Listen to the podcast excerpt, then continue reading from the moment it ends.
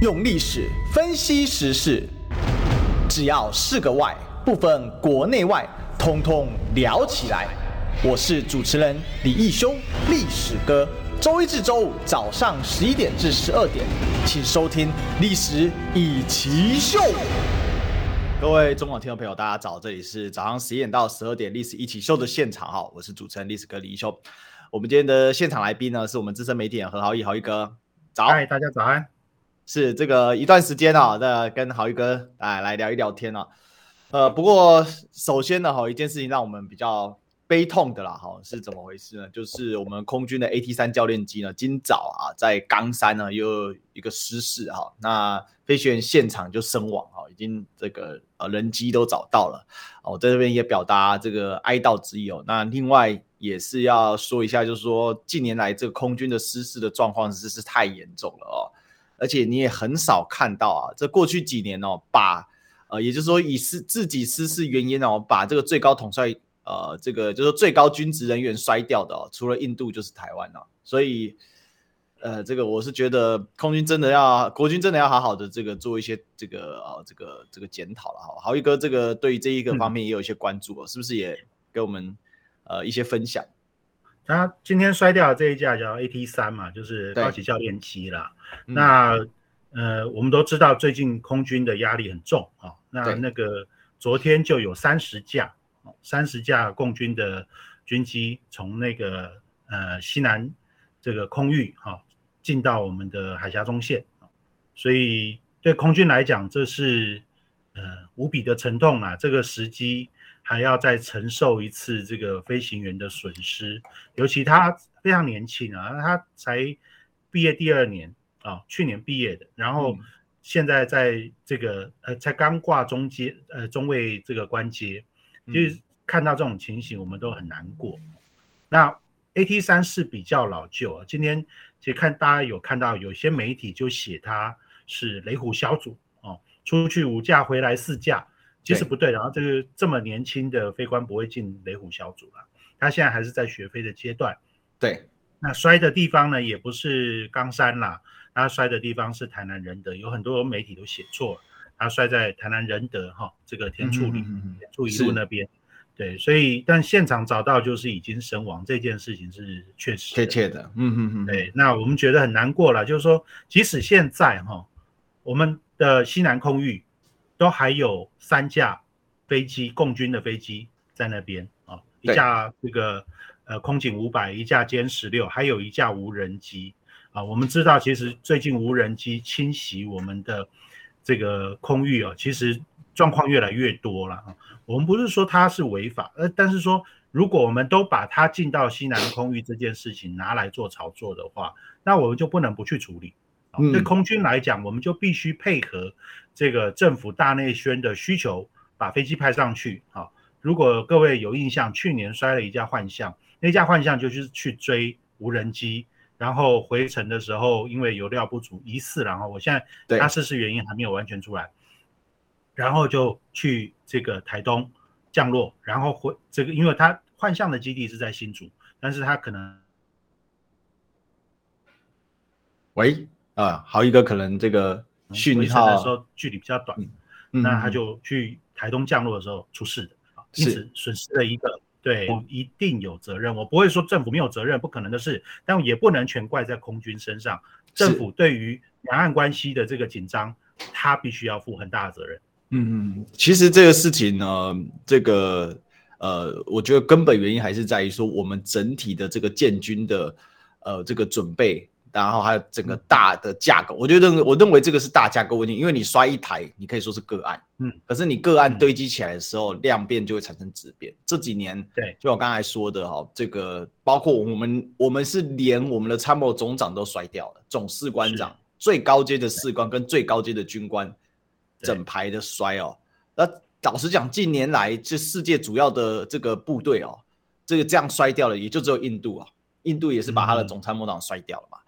那印度的这个飞机的失事率是非世界大家都知道是非常非常高的。那曾几何时，以这个空军在所谓中华民国国军里面是向来是以说这个要数值上面哈，这个是最优的哈，包括它的经费也是最多的。以前我们当兵都有一句笑话嘛，空军少爷兵嘛，海军流氓兵啊，那陆军乞丐兵嘛。那我是陆军啊，那个穿那个军服都是补丁在补丁哦，真的哦，这个新训下去回家的时候都是在补丁，经费真的不够了哦。那我们也可以谅解啊，毕竟在空中啊，这都是至关人命的重要。可是哪怕是连这个参谋长摔掉啊，但是我们的飞机没有停摔诶。还是继续摔诶、欸，我们的飞官继续在上面诶、欸，是这我们已经连星星最高级的星星都可以摔掉，最高级的士官总士官长都可以摔掉，但是我不认为说政府到现在有做深切的检讨，有做结构性的调整啊。那没有，嗯，对，所以刚好一个帮我们分析的很很精准，就是说现在还有共军在这个西南空域嘛。对。那事实上为什么呢？因为你现在的。整个空军就是无法去应付你现在要的作战目标嘛？其实讲通透了就是这件事情。可是这样这么一个大实话，军队里面有人敢跟总统讲吗？那总统知道了，他他敢，他愿意去反应吗？还是他还是以他的政治目标呢？我们知道筹筹措这个四代机一直都是在努力中啊，哈，但是国际现实就是我们很难去获得更新的飞机。这个是事实，是、哦。那我们我们当然也有自制的哈、哦，我们现在有所谓的永鹰号哈、哦，这个呃陆续的在交机。是。那但是说实话啦，永鹰号其实很多人都在讲，它就是 IDF 的降阶版。对、哦。把一些东西拿掉，然后就变成是我们的新的高教机。我没有，我无意抹煞这个汉翔在这上面的努力哈、哦，但是它毕竟它还不是能够承担。这个两岸这个如果军力冲突的话，它能够担任主力这样的一个角色是还没有到的。那我们怎么样去这个把这个是把把空军的实力提升？因为我们才刚换了一个空军司令，如果各位有印象，他是因为生病啊，突然就退役了，然后就换上一个新的空军司令。那这个旧的空军司令呢，他就他退役的时候，他就曾经讲。他说：“我们的飞机啊，现在都在中寿期以上，啊，他讲得很白。然后我们空军有很大的压力。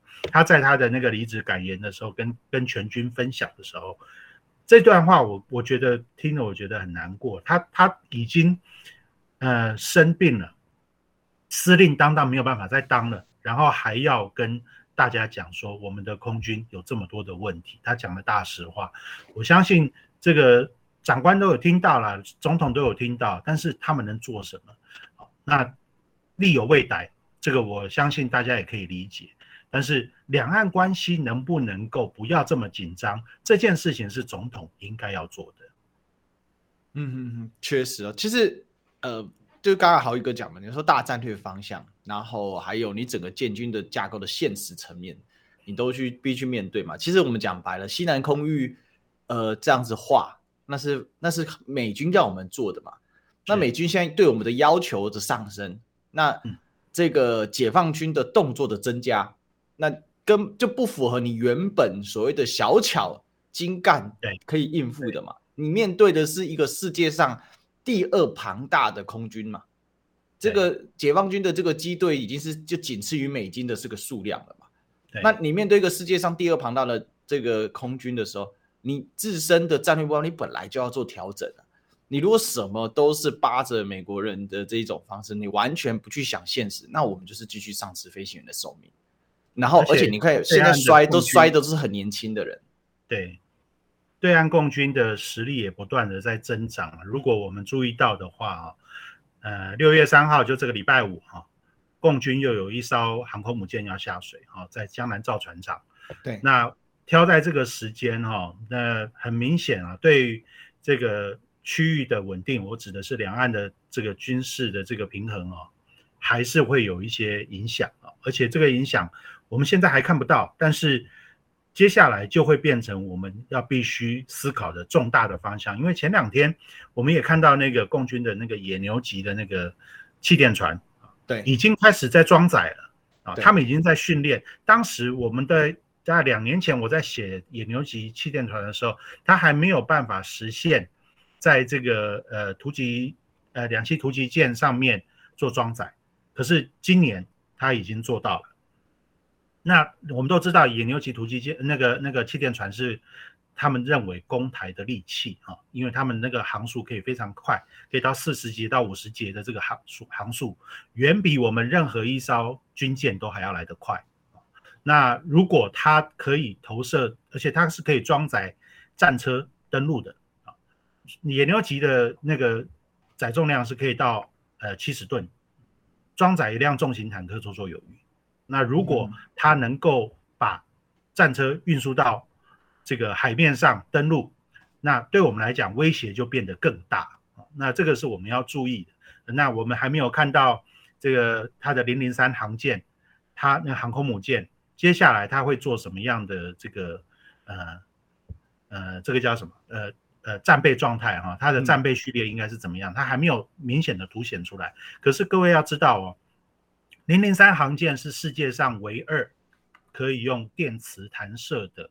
航空母舰啊，第一艘是福特级啊，福特级大概在两三个月前，这个美国已经正式成军了啊，但是他还没有参参与巡弋任务，但是已经成军了，最近正在做训练。电磁弹射的能力，如果共军已经掌握了，那对美国来讲，对不只是对台湾，对美国来讲也是一个重大威胁。嗯，所以我们看，呃，共军的实力是不断在增长的，而我们饱受威胁。那我们还没有想到找到可以抵抗的方法，对抗的方法。所以台湾这个大内宣就会说，没有什么是一发雄山不能解决的啦。那没有那么容易啦，哪有这么容易？我之前才刚访问过雄山的总工程师啊，张成博士啊。张成，嗯，对对对，他他才在讲说，哎，这是乱吹一通啊，他自己造的飞，他怎么不知道？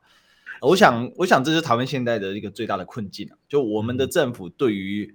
呃，这个实质的问题它是虚化处理的，但是对于所谓的治军哦，它不是用严谨治军，它是用滥发行赏去治军。嗯，所以你看这几年新兴又增加了不少的新兴的位置哦，增加了很多的军官的缺哦，然后透过的方式是呢，以前是一年竞争一次哦，但可以做出一些程度的审核跟严格，先占缺后进任哈，因为军队里面的这个呃进任方式是这样子哦。呃，假设你是一个指挥官哈，或者是一个旅长啊，旅旅长缺哦，直接除了后备旅之外，基本上就是属于呃这个少将缺哦。那你可能会先怎样？因为少将上下一级是上校嘛，上校战缺，然后呢，嗯、等到呢这个年度进任的时候呢，然后才正式的把你的这个阶军军阶给进阶。那这个有个好处哦，它有一点像什么？有一点像是在征除之前的观察时期。哦，那你到了那个时期之前，他也会谨慎行事嘛，他才正式上星星。那正式上星星，那也是大家对他的考核嘛。那在这个期间呢，如果他什么事情，虽然不是一个很好的风气啦，不过军中向来就是黑函跟黑料就会出现嘛。那如果你这挺过这个时期，其实就代表你相对是干净，你有能力 hold 住你的同僚。因为军队就是这样嘛。你说黑函黑料虽然是不好的文化没错，但是也相相对也证明说你能不能 hold 住你的同僚嘛。因为军队是个集体文化，它是一个封闭小社会。所以，其实这样的设计的制度是有它的道理的，而这样的设计的制度其实运作了很久、很长久的一段时间。哦，那过去好好的，但是蔡英文总统马上改成每个月都进，哦，每一个月都都晋升了。那这个其实就很证明一件事情嘛，那点谁谁这个这个孔子下山来点名嘛，哈，点到谁是第一名，我一点你就上去。那我就请教一下这一些军官，他们不就是短线炒作吗？今天 AT 三掉下去了，他们会对总统怎么报告呢？郝一哥，你觉得呢？当然就是能够尽量隐恶扬善啊。那这个对他们来讲，我我一直对这个呃晋晋升官阶跟跟你有同感了，就是说他不能够太轻忽，不能够太随便，因为你重视长官重视，底下的部署才会重视嘛。那如果你轻忽的话，底下的人也会认为那没无关紧要啊。那对呃军中的风气其实不是很好。那隐恶扬善的习惯我们都知道，尤其在陆军，他们很习惯于呃表现最好的一面啊、哦。比如说内务，我们只要表面那一排摆整齐，里面怎么乱，反正长官也不会进去看。那这种状况其实非在基层非常普遍。那这不是好的风气啊、哦。那我们所谓的金石军风、金城军风不是这样干的。但是呢，呃，说是一套，做是一套，部队的状况向来都是这样。海空军可能没有这种问题啊，因为可能这种问题比较小。陆军的状况非常严重，是。那我们也可以看到，每次那种出那个军纪的那个比如说什么只那个呃赌博签赌，然后或者是倒卖军品啊，一出来的那个都很夸张，那案情都很夸张。为什么会这么夸张？因为以前就这样隐恶扬善，所以大底下的人都认为小错不断是没关系的。嗯，啊，我只要不曝光就好了，不出事就好了。嗯，啊，那常常人家有也也有在讲说，军中的事可大可小，大事化小，小事化无，只要长官一句话。可是呢，但是你你纵容这种小错不断的风气，随便的风气，到最后就会出大事。真的。那这个我们我当然，呃，部队的风气不是一两天养成的，也不是说我们一两句话可以改变的。但是希望啦，哦，忠言逆耳，希望长官这部队长官听得进去，不要做那种隐恶扬善的事。呃，尤其像是这次 AT 三死的是一个年轻的生命，你怎么对得起他的家属？爸爸妈妈看到不是哭死，对不对？哎，这个我讲一个小故事，分享给豪一哥，也分享给我们所有听众朋友。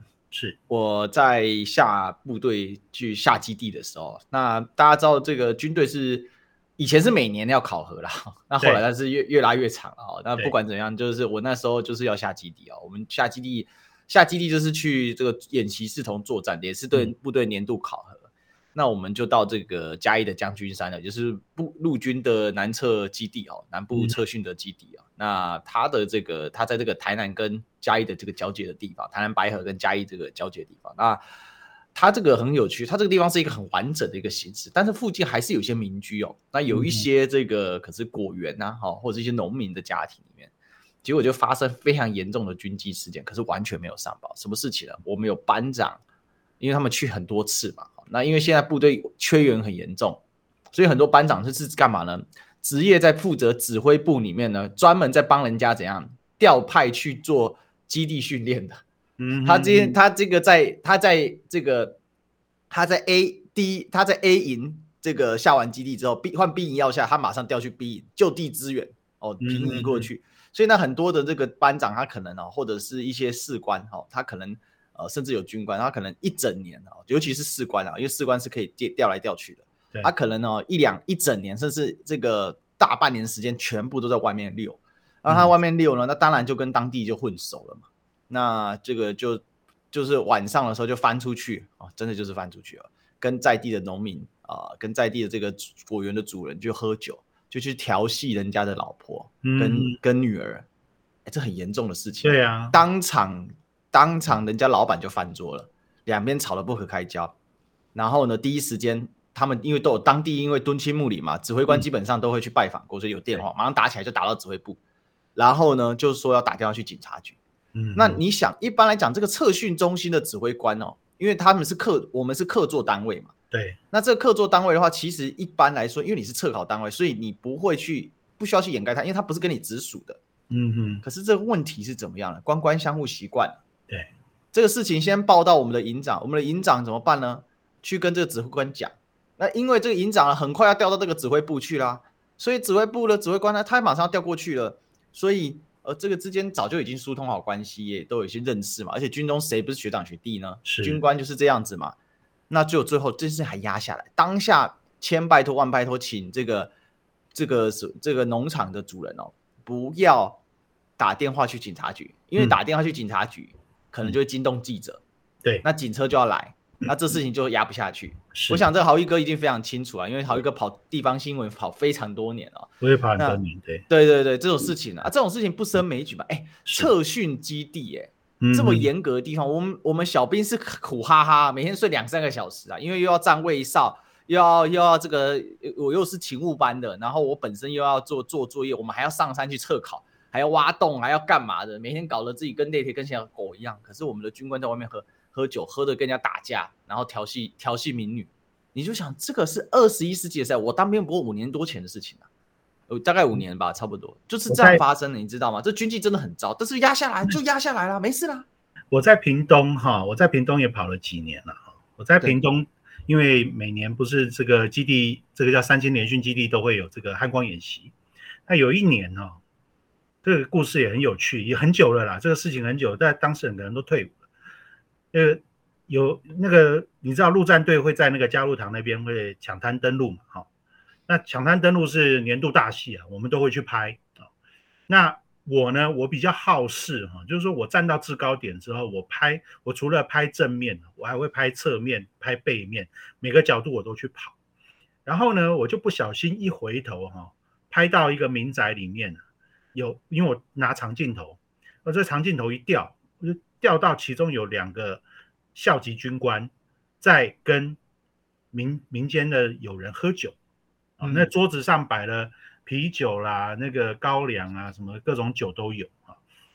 然后当然双方在那边进来进去，还要画那个喊酒泉啊。我就想奇怪了，我这一面正面我在拍那个陆战队弟兄苦哈哈的在抢滩登陆，背面这一群校级军官在喝酒，你知道同时发生的事情太扯了，那真的很好笑啊。但是因为我那天比较晚报稿了，报回去的时候那稿子没有上，呃，就就报回去的时候里面的人没有特别的。没有特别的注意或处理啊，那结果呢？我跟你讲，最最有趣的地方是这样，就是说我们在报完稿哈，我们就准备开始写稿，我想说这条稿爆料一定会用。可是我不到一个小时哈，就有这个呃南部某个国安单位啊打电话给我，要 希望我撤稿，我都没有跟外面讲哦，国安单位耶。然后我只有报稿报回公司哦，哦，那国安单位电话就来了，一个小时内哦，你看哦，那个国安单位在我们报社里面安排的眼线有多扎实，哦，这是题外话了，就是说，同样是军，你看在演习，前面阿兵哥苦哈哈的在抢滩，后面军官酒喝开了，还在喊喊酒泉，我不能说他们去做这个呃军民关系是错的。可是这两件事情同时发生的时候，你不觉得很荒谬吗？真的很荒谬啊！真的很荒谬。而且豪一哥讲，我非常有感觉。为什么？因为我那时候我们在部队里面做什么？因为我们是硕士嘛，下部队啊就好用用到死啊！好，因为他知道你们能力还不错嘛。特别哎，你们这个国立大学前段的硕士，通来来来来，收集个几个哦，今天超咖啡系啊！我跟我有点对，做业务做，我跟我另外一个正大的，还有一个是是成大的还是台大的，反正就我们几个被减去哦，哇，那真的是从早操到晚，大家就轮着。我是做餐饮啊，嗯，那你就在想，你每天在加班加点在做这些事情，然后这些班长呢，这个啊，竟然就给你翻出去，那我就想说，这个测训中心，你根本不用跟当地做什么敦亲睦邻，好吧？那是测训中心的事情，测训中心有一个指挥部，那是测训中心指挥部他们的事情嘛。你是来测考的单位，你是客座单位，你根本跟这个地方没关系，你就是考完试你就闪人了。那理论上是这样嘛？对啊，但是他们不是理论上嘛，他们就整个都去。我怀疑啦，当下为什么压下来？因为搞不好还有指挥部的军官跟士官也在里面啊。哦，只是有人失态失控啊。对，那我我们讲这些故事，当然不是要挫我军之锐这个威风啦。但是就是现在一线部队实质的状况没有改善过了。还有比如说，我们要帮忙这个士官、士官长、士官他们打扫他们的房间嘛，扫一扫那个天花板被人动撞到一下，嘣掉下来什么呢？嗯，嘣嘣嘣嘣嘣什么？掉下来台皮，不是很好笑吗？台皮金牌的，啊，嗯，马上哎、欸，这个你不能喝，哎呀，这个乱撞啊，没看到东西，出去出去哦，对不对？这是部队里面简直乱七八糟的这事情，那。当然，我们在台东的部队天高皇帝远啊，是比较那个。但是在测考中心还这样哦，而且还不止发生过这种调戏民女的事情，还发生过喝酒醉的，嗯，哦，在营区内酒驾的，哦，这个也有，哦，反正各种乱七八糟，我这也是开了眼界了哈。你就可以说，呃，然后我们因为做业务，又跟这些军事官们很接近，每天都在他们旁边打转哦，做事情，哦，那其实心里也是忍着，就是说。啊，算了，就当看这个社会的一个面了。可是今天这个所谓的军纪导致所谓的军机一直掉，是不是军纪的问题？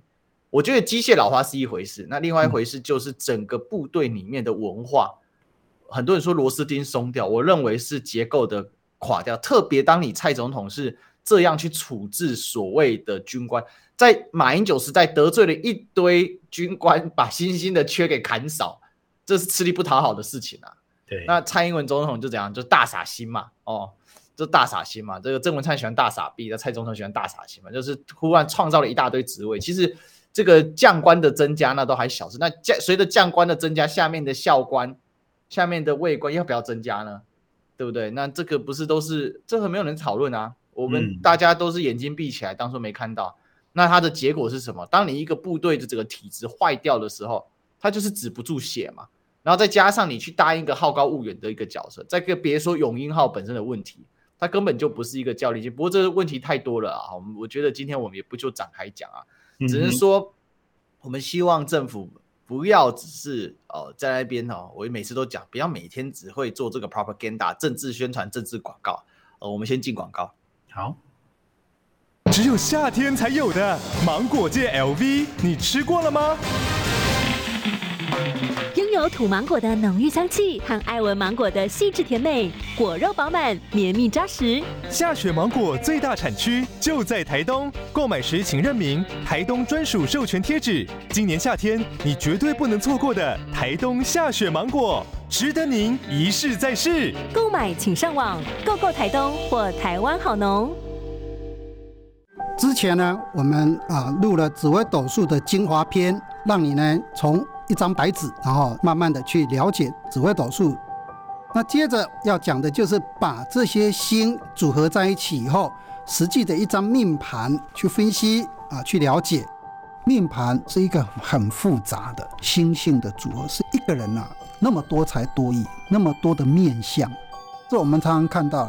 常常他的命生福德跟 DNA 是完全不同星群。陈世新老师紫微斗数全套四季上线，滋滋线上听不用眼睛盯。新闻随时听，资讯随时新。三十分钟掌握世界，中广新闻网，News Radio。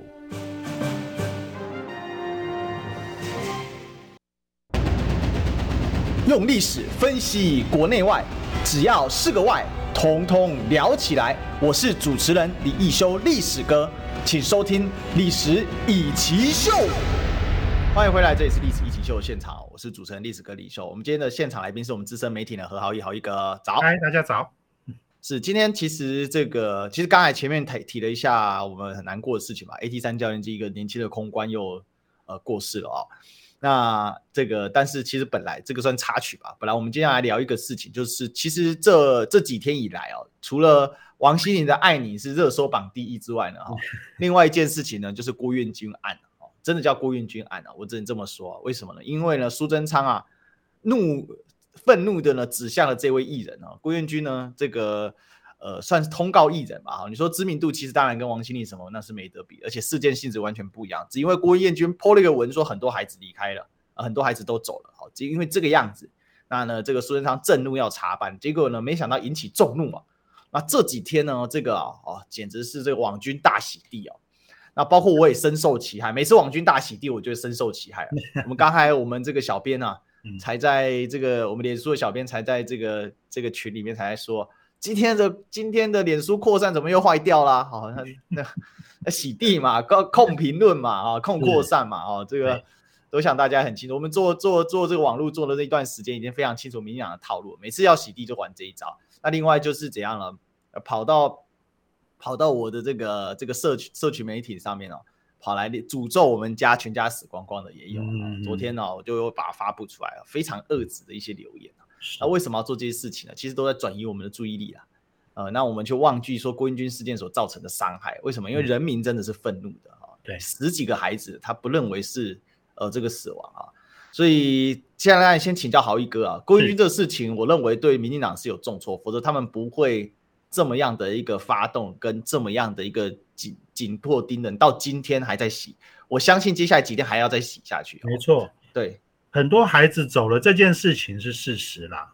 而且无论这个呃苏贞昌政府、蔡英文政府他们怎么样去洗，这件事情不会改变，而且只会越来越多。为什么？因为病毒的扩散现在看起来是不可逆的，你没有办法做到清零啊，做不到。而且话说回来，蔡政府也没打算要做清零，所以这件事情一定会持续的增加。那如果呃，上一回他说的是，呃，说这句话的时候是七个小孩，然后隔天变成十个小孩，那接下来还会继续增加的情况之下，你说很多孩子走了这句话有错吗？对不对？这件这件事情不会改变，这是第一个。第二个，第二个层次了哈，他讲到这个呃，苏贞昌讲到说，因为有十九个还是二十二个网页突突然呃突突然在这个呃同一时间都转发了同一条新闻，呃，而且还是内容农场的新闻，讲很多孩子走了这件事。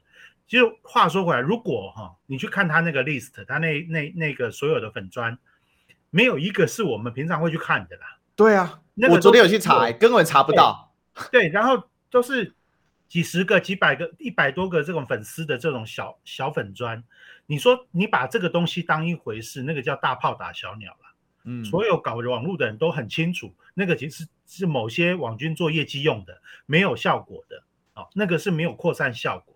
可是你要把它当一回事来办的时候，你不觉得这个政府想尽办法在找借口开脱他自己的罪名吗？这个感觉起来就是非常的差，因为很多的家长都知道现在大家都在抢疫苗。刚刚我们也听到我说这个呃，把小朋友送到那个很多人在挤在那边去打疫苗的地方，很多家长是有意见的，眼睛一看也知道这么多人就是不适合这个这个。刚好是传染病的温床啊！啊，你那我们现在阳性率七八成，你把一堆人再塞过去，疯了不成？是啊，所以这个所有的家长是心有戚戚焉的。嗯、那我我必须讲啊，现在是少子化，所有的小孩啊，大家都要把它当成宝。你现在给儿童的这个呃生安全生存的环境都没有，我们的小孩每天关在家里面，你对这个这些做家长的人是情何以堪，对不对？那你现在说郭彦军这件事情，你说哦，这个叫国家安全。我跟你讲，我们没有想到国家安全那么高的层次。我只要我们家小朋友安全就好了啦。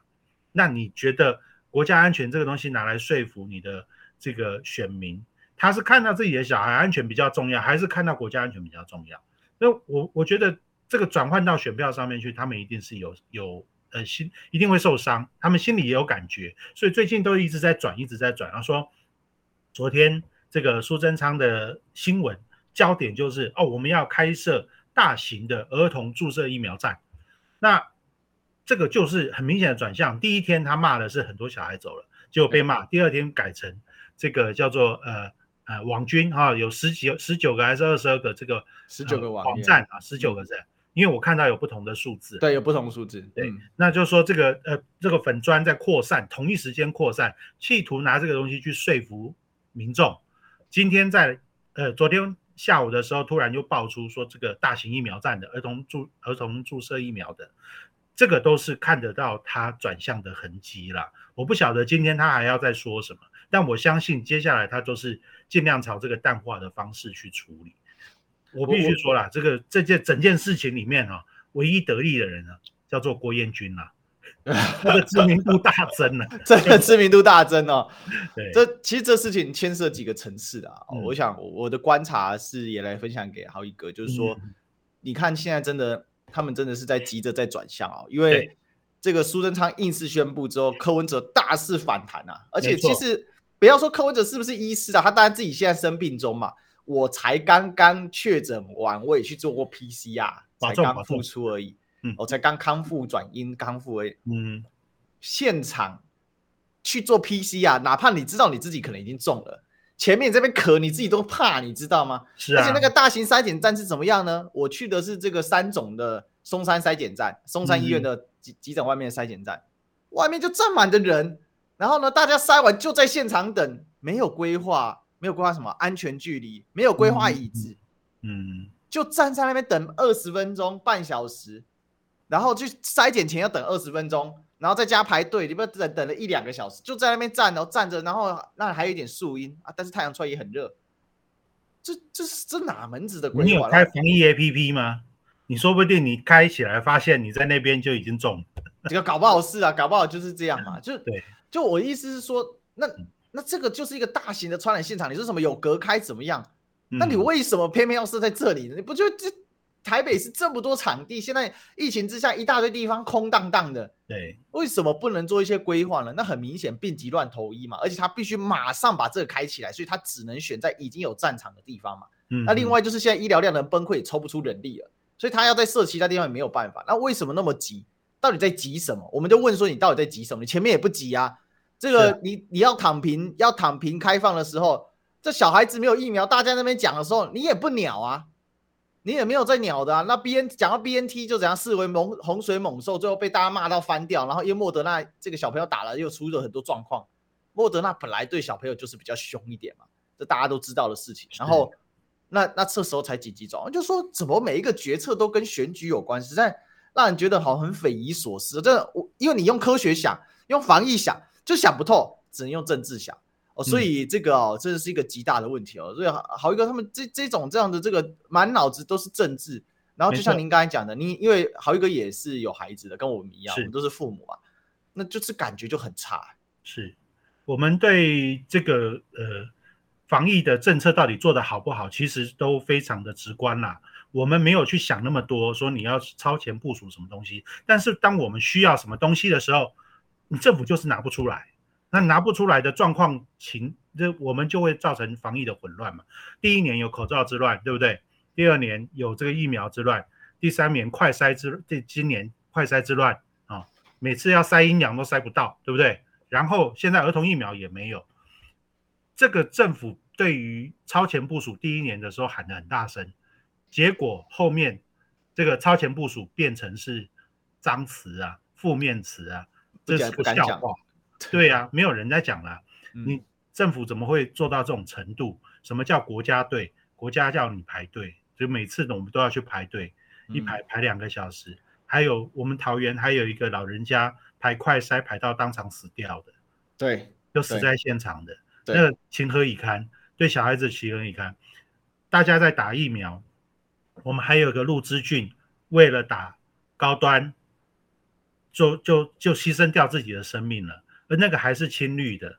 我话说回来，这个这个郭彦军，郭彦军，如果你去看他以前的脸书，他怎么去形容新冠疫苗的，他都叫做武汉肺炎，他都用武汉肺炎四个字来形容这个病。他是你的粉丝啦，他是你蔡政府的始终支持者啦。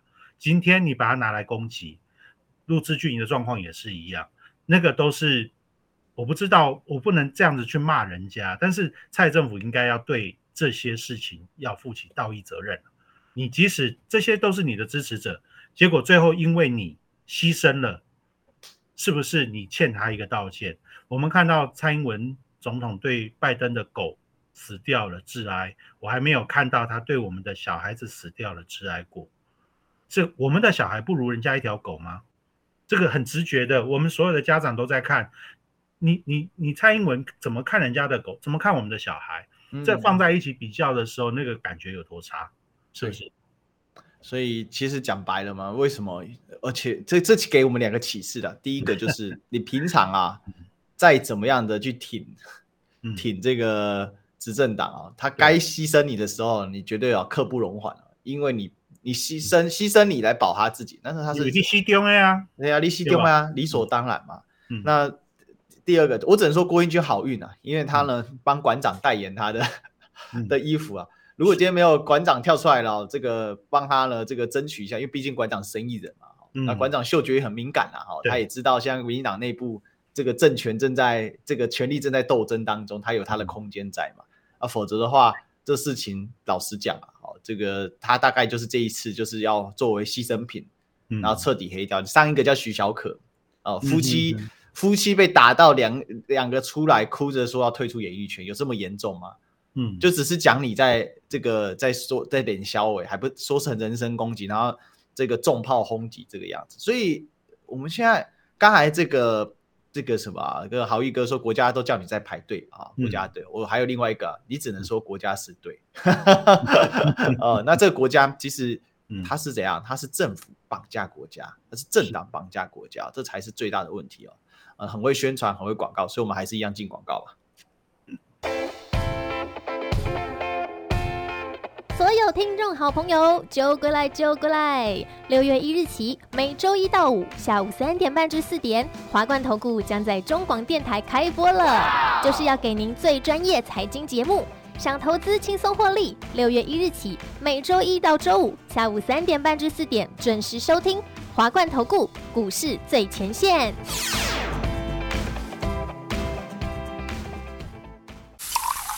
意式咖啡，香浓纯粹；意式工艺，精湛完美；意式美学，波菲特瓷砖，体现你对生活的讲究，完美承袭欧洲时尚品味，即刻享受意大利美学生活。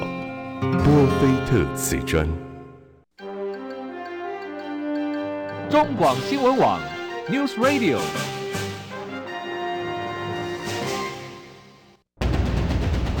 用历史分析国内外，只要是个“外”，统统聊起来。我是主持人李易修，历史哥，请收听《历史以奇秀》。欢迎回来，这里是《历史以奇秀》的现场，我是主持人历史哥李易修。我们今天现场来宾是我们的资深媒体人何豪毅，豪毅哥，早，大家早。哎，对，我们即将有中午了，那我们这一个呃最后一段的话，来跟大家聊一聊一个事情哦。其实讲讲了这么多，我们刚才也聊到，其实民进党。掏开来，这个是对对双 G 嘛，哈，脑袋瓜里面就想的就是选举啊。那最近这个汇流新闻网也做了这个民调，那就就针对特别是台北市啊，做了这个。现在台北市大家都说萨卡都嘛，包括蒋万安在五月二十五号也宣布来竞选啊，虽然是非常低调的，那看起来这个整个是成型了。包括这这两天科比其实也对黄珊珊的事情也有做一些表态。对，那当然这一份民调是在稍早在五二零的时候公告，不过我想还是有很大的参考性啊。是。那豪威哥，你现在怎么看呢？目前看起来，这个民调是呃蒋万安领先哦，陈时中居次哦，那黄珊珊垫底哦。那可是呢，这个差距呢都没有大到不可弥补啊。你先帮我们稍微做个分析吧。嗯、那还有包括这一次郭英军事件会不会造成一些影响？我们这个民调做的比较早，在五二零之前呐哈。那那时候蒋万安还没有宣布参选，但是大家都知道是他他代表国民党出来选了，所以大家没有什么意外。那五月二十五号这个常会通过征召，他就出来了。他也不是算低调了哈。我说实话，其实你最近如果看这个，你有注意到这个蒋万安的行程的话，他跑去找马英九，跑去找郝龙斌，而且跑去这个跟黄珊珊尬顶哈。他们黄珊珊去发那个快筛，他也跟着去发快筛。那那个动作其实是相当鲜明的啦，只是说他没有。像黄珊珊每天要主持疫情的这个记者会的这个舞台，所以他可能声量上略逊于黄珊珊。可是我说实话，他的动作已经算大了。你如果跟他以前的这个这个 动作比的话，算是算是比较大了。嗯，那黄珊珊的状况，我觉得比较有趣的是，让我们现在知道他是萨卡都哈，对，那个因为他的民调距离这个呃陈时中已经非常接近，已经在误差范围之内啊，二十五比十九比十六。那个小数点我们不记了哈，那并不是差距很大，好，这是第一个。但第二个是，呃，黄珊珊跟陈时中都有后劲，嗯，他们接下来的民调应该都还有成长的空间。可是对于这个呃蒋万安来讲，他似乎已经到顶了，你没有看到更多其他的利多可以让他民调成长的地方，所以要非常注意是。呃，黄珊珊接下来的动作会越来越大。是，今天的镜传媒已经公布，就是说他的已经把几个核心的幕僚派出去组这个竞选总部的一个班底啊，已经派出去了。呃，就他有些，因为他有些事情不方便在市府里面做，好，嗯，选举东西还是要跟行政中立要有一个区隔，所以他们把把他派出去。你你接下来可以看到黄珊珊的动作会越来越多啊，那。黄珊珊的做法，我相信了哈，他应该是对着陈时中做对厮杀，这样有一个什么好处，就会把蒋万安给边缘化。蒋万安跟陈时中跟黄珊珊最大的一个差异就在于他们没有他没有舞台，对，这两个都是执政党，一个在中央，一个在地方做执政党，但是蒋万安是在野党，所以他没有这个舞台。那如果他们两个，比如说他们操作台北市跟中央疫情指挥中心的捉对厮杀，蒋万安就被边缘化了，好，所以他的民调会岌岌可危。接下来可以看得到会有这样的一个变化。那呃，可是黄珊珊也不是全然没有没有这个潜在的负面因素啊。最大的一个就是说，柯文哲昨天讲说，黄珊珊她还是必须要她，我们必须要承认她的主动性啊，她必须要自己出来宣布。我不能代替他宣布要参选台北市长，而且他又还没有加入民众党，没有加入民众党，这第一个。第二个，他要主动宣布参选台北市长，而且柯文哲不见得，他可能会在这上面做一些姿态，不见得直接支持他。这两个因素可能对黄珊珊来讲，可能会有一些影响啊。第三个就是说，在比较外部的因素，就是说，对黄珊珊来讲，他有没有可能被牺牲？被什么牺牲？被柯文哲拿去换高红安？嗯，啊，那这个这个风险是有的，嗯，因为高红安在新竹市是有有实力的啊，有民调支持度的，而且也是加上还有一个郭台铭的因素放在那边，这个柯文哲必须要重视啊，所以如果这也牵动到二零二四哈，二零二四如果郭台铭还有想法，那他势必要派出自己的子弟兵出来选，那也就是说高虹安应该就会参选。嗯嗯嗯，那如果他有二零二四的想法，而柯文哲也有二零二四的想法，那他们两个人在这这个战略目上目标上面是矛盾的。那他们怎么去看台北市长这一局，乃至于新竹市长这一局，就会有很复杂的因素放在里面。所以我不认为蒋万安目前目前的现在啊哈，这个汇流做这个民调是目前为止最新的了哈。另外有一个钟小平做的民调是万华中正万华区的。那那个也也很有趣了，那就是说万华区的这个呃民调哈，上一回我们看到这个呃这个林产佐的罢免案，在那边怎么样被操作成失利的？嗯嗯，国民党在这件事情上面哈，对外斗争没有什么好说，但是对内斗争哈，真的是非常的厉害，非常的行啊，所以万华区那边你看到。这个万华区也有十七万票左右，对，这个选举人票那也是不少。如果在那边林昶佐的罢免案的阴影不能去除的话，他在万华的失利，乃至于全台全台北市的失利，都是可以想见的。所以他没有比较乐观啦，蒋万安没有比较乐观。我们也很担心，接下来哈疫情会不会稍微趋缓？对，因为如果这个疫情要一直延续到十一月，也有点天方夜谭了，没有可能没有延续到这么强大，那高原期可能没那么长。那如果到了十一月投票那一天，我们的疫情已经缓和了，然后大内宣又说，哇，我们的陈时中好棒棒，我们这个防疫成功都靠他，他是我们的大功臣，他的民调会往上冲，那对蒋万安也是更不利啊。所以国民党完全没有乐观的本钱啊。乃至于朱立伦说要六都保三都没那么容易，嗯，我看桃园现在都有风险，对不对？我们刚之前看到张善政的那个提名的问题，好像整合成功了，其实暗潮汹涌，是苗栗都有问题了，对不对？那苗栗我们现在通过一个提名徐志荣，他未必是派系共主哦，嗯，还是有风险的，是这些可能都会让国民党原先的铁票松动。让这个朱立伦的承诺崩盘。那如果是这样的话，你诶，国民党的支持者没有乐观的本钱啊，蒋万安也可能有危险。其实刚才豪裕哥讲了一个重点，就是说，呃，像蒋万安现在看起来是领先，但他已经到顶了这件事情，嗯，我其实也是觉得我是认同的。为什么呢？因为你没有一个亮点，从打从开始宣布选举到现在。我们真的不知道蒋万安对台北市你的政见是什么。嗯哼，而且我现在应该是，我现在也是台北市民哈，我户籍现在已经在台北市了。那对我来讲，你要也要有一个证件，有个亮点。那黄珊珊我不需要他提证件的，因为他就在做了嘛。嗯，基本上就是台北市就长现在长这样。那他现在长这样是，他跟柯文哲是整个是一个团队，他们这个团队做出来就是一个。最简单的证件，所以其实对于黄珊珊来来讲，他没有什么提证件的压力。当然，他还是要提一些亮点，就未来的一个期许嘛。但是他过去那个延伸的，对他来讲就继续做嘛。那这个他没有什么的，所以他后续我认为是很看涨的。对，我认为他那个后市是在增长当中，包括像刚才豪一哥讲的疫情结束，疫情结束的红利不会只有陈时中吃到，是黄珊珊也是会有这样的一个红利的产生。所以到底你蒋万安到底你要做一个什么样的台北市长？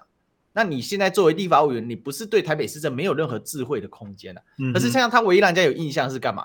他想要把中正纪念堂给改掉。嗯、好吧，没有那么没有那么悲观了。我还是替他讲一下话啊。其实蒋万安在那个呃新创律师这一个行业里面，他做了蛮多努力。其实他身边有很多新创圈的人在帮他了啊，包括他老婆也是。嗯就是说不要小看这个新创圈的力量，因为蒋万安的支持率分析起来，他还有将近两成的浅绿支持者。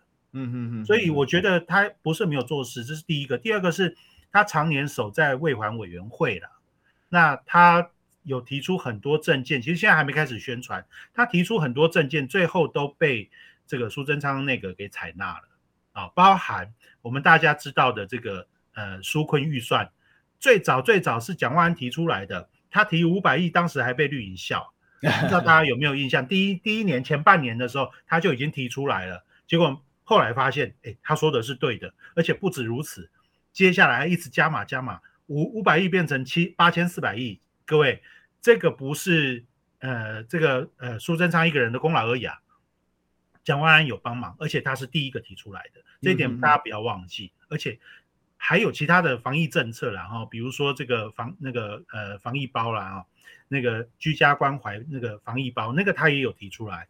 我们只是他还没有开始宣传，我们还没注意到这一点。我替他讲一下，他还是有一点点利基，但是他不能改变的事实是，他是在野党啊，他舞台确实是比较小。是，其实最后我就做个总结，我是认为蒋万安现在最大问题就是他没有用一个现代化的打选战的思维在打这个 选战。是，是现代选战就是宣传很重要，但是对他们的团队来讲，哈，好像要叫他出来宣传哦。是难上加难哈，我也帮忙转接过几个啊，这基本上都是了无声讯啊，不管大媒体、小媒体、新媒体都都没有声讯。你用这种态度选现在选举，这团队要抓起来吊起来打了哈，真的是乱七八糟。OK，今天聊到这里，我们谢谢好一哥，谢谢谢谢，好，那我们明天见，拜拜。